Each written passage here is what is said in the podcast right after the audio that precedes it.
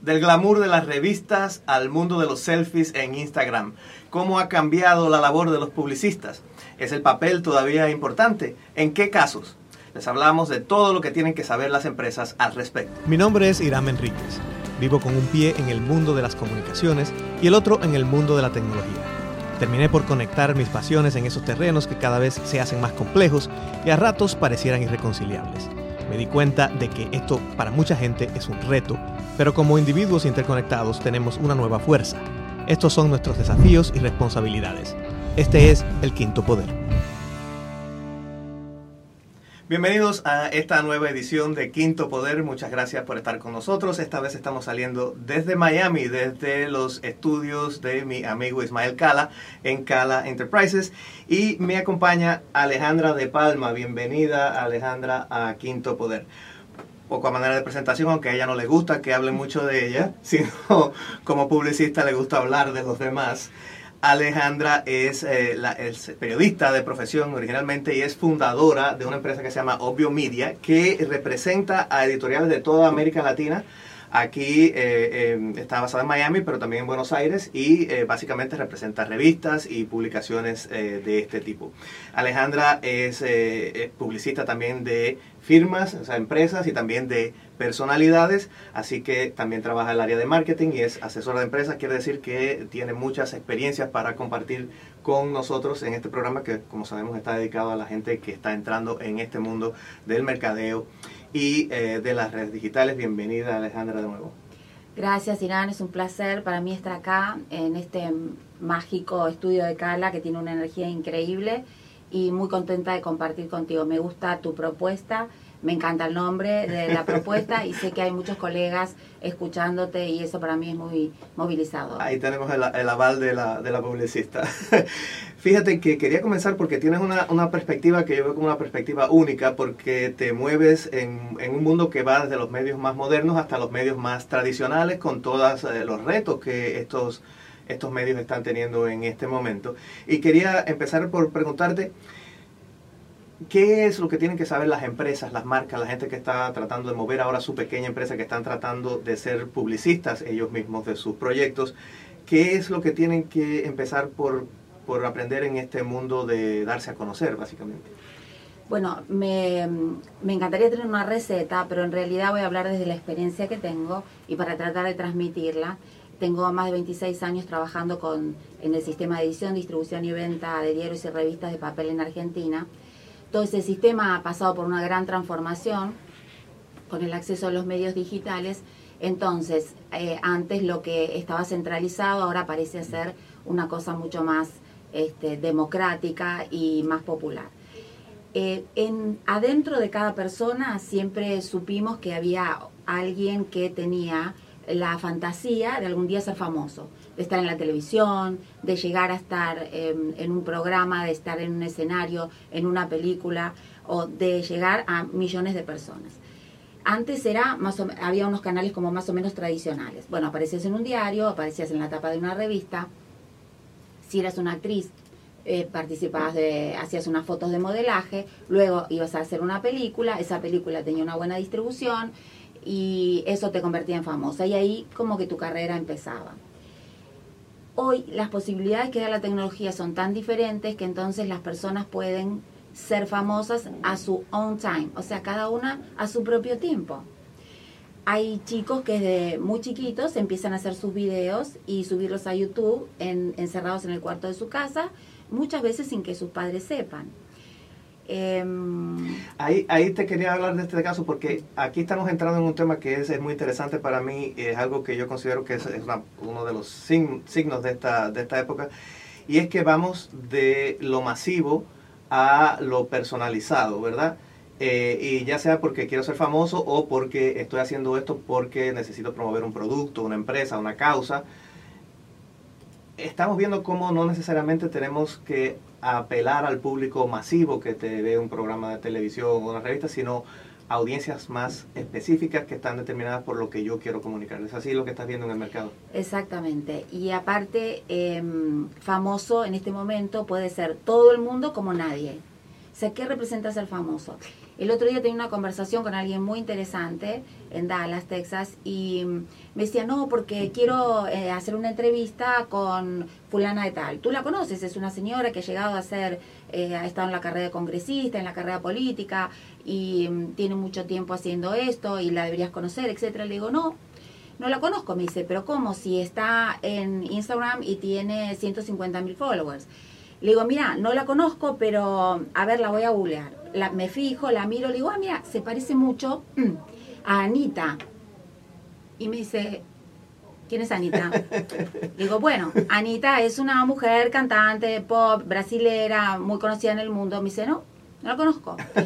Y me dice, ¿y cuántos followers tienen? Bueno, 35 millones.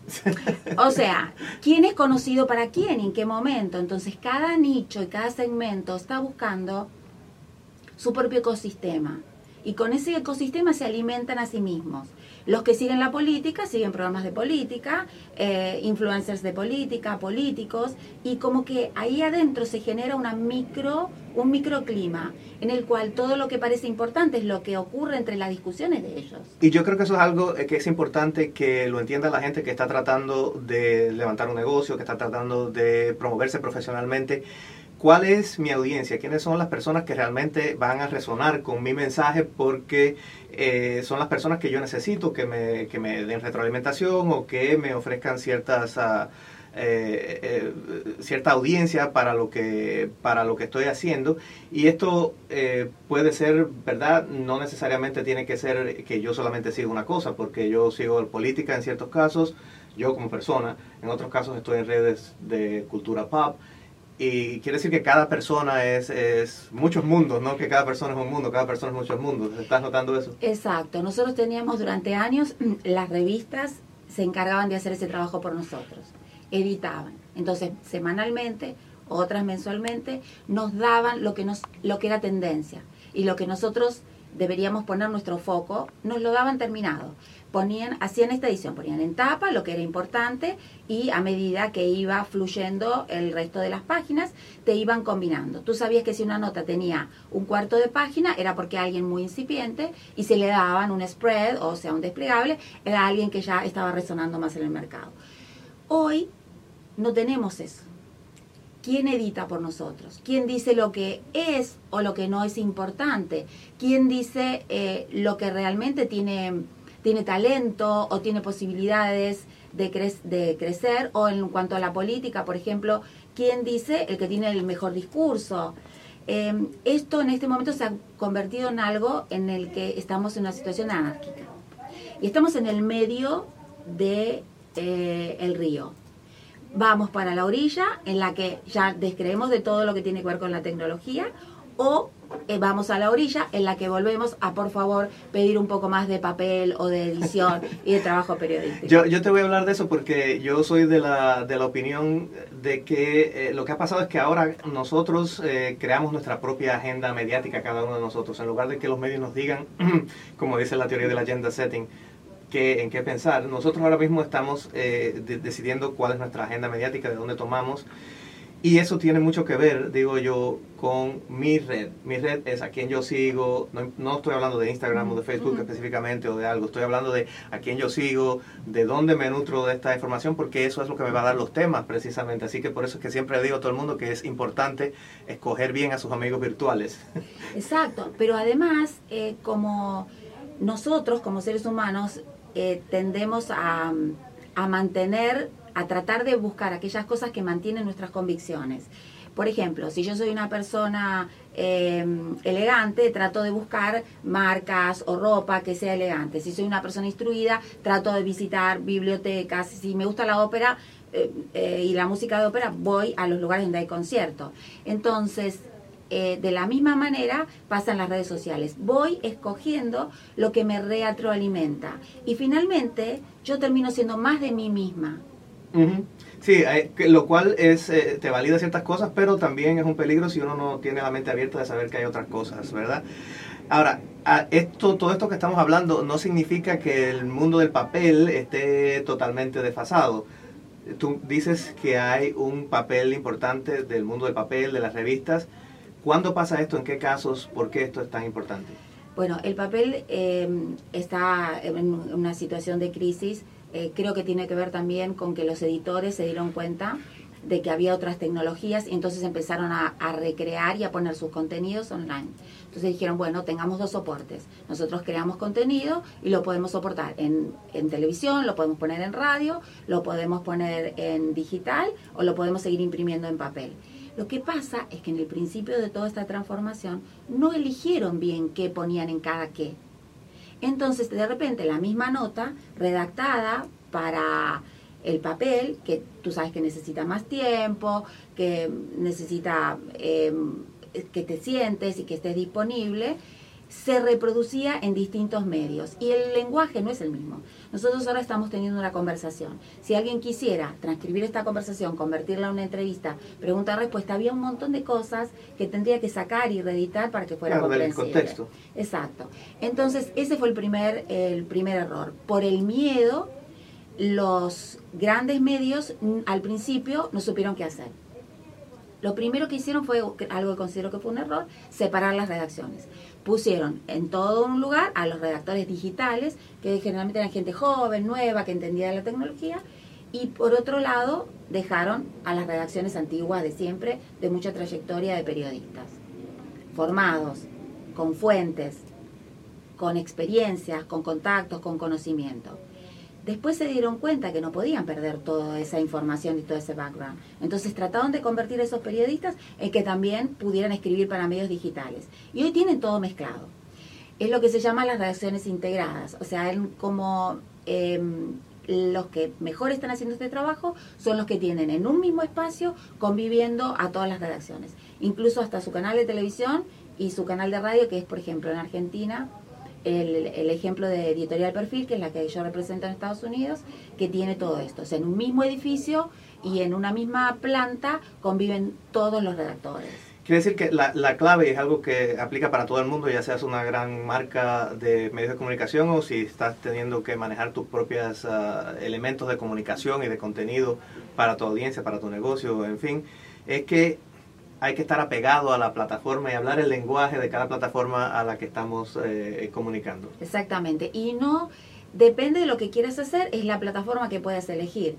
¿Por qué generalmente los clientes en los que yo desarrollo su comunicación y su PR, tú sabes la diferencia enorme que hay en su sonrisa y en su apreciación por mi trabajo cuando ellos salen en una nota de papel que cuando salen en un medio digital? ¿Qué, qué, es, ¿Qué, es, lo atractivo es del papel todavía? Es completamente diferente. Pueden ellos salir en un medio digital que tiene millones de impresiones o de follows o de seguidores o de, de, de, de lectores esa nota y ellos no, no tienen la misma percepción hasta que no la ven impresa en el papel. Eh, el papel y sobre todo el papel de medios de marca que tienen un nombre y que tienen una trayectoria y que tienen una historia, es como que se hiciera un co-branding. You know what I mean? Sí. O sea, tú tienes tu marca y buscas otra marca interesante claro. con la cual asociarte que convalide lo que estás haciendo.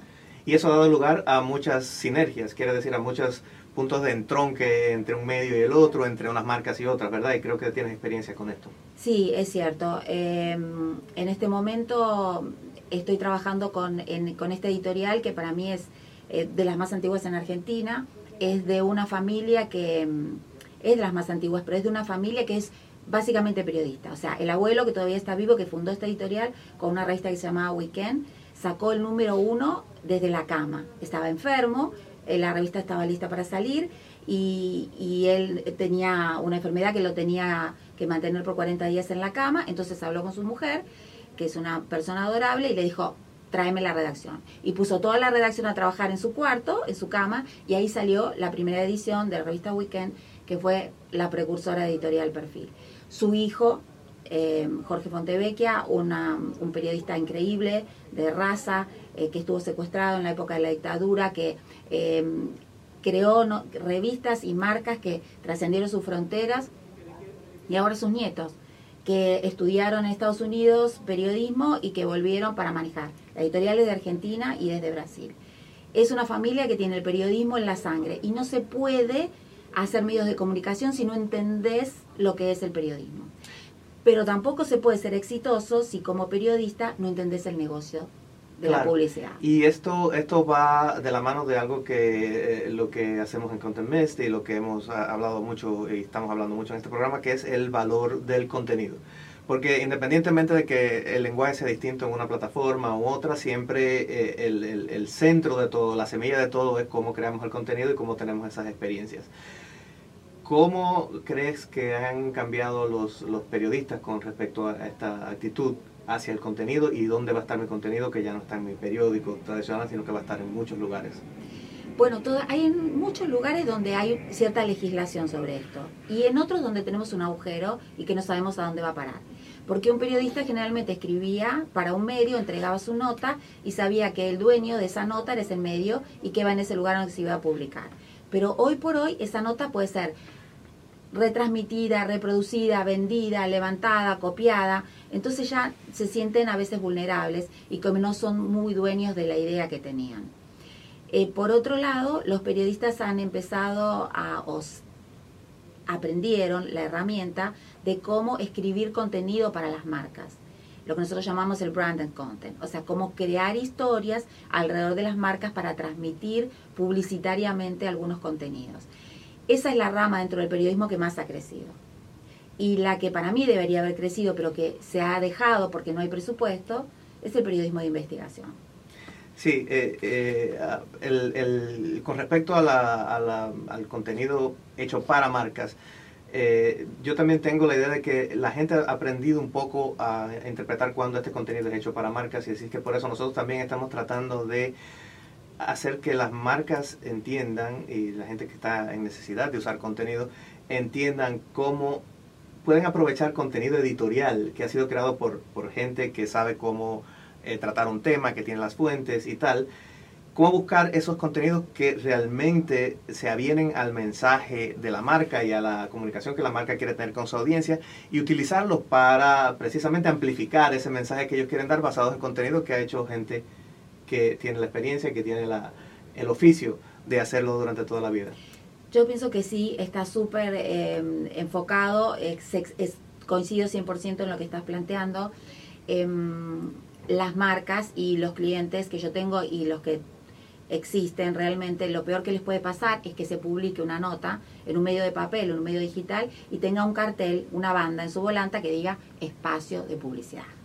Entonces, esto realmente tierra, echa por tierra cualquier esfuerzo, cualquier tratamiento de, de, esa noticia echa por tierra, porque el lector entiende directamente de que eso no es una nota periodística hecha por una fuente confiable, sino que hay una intención comercial detrás.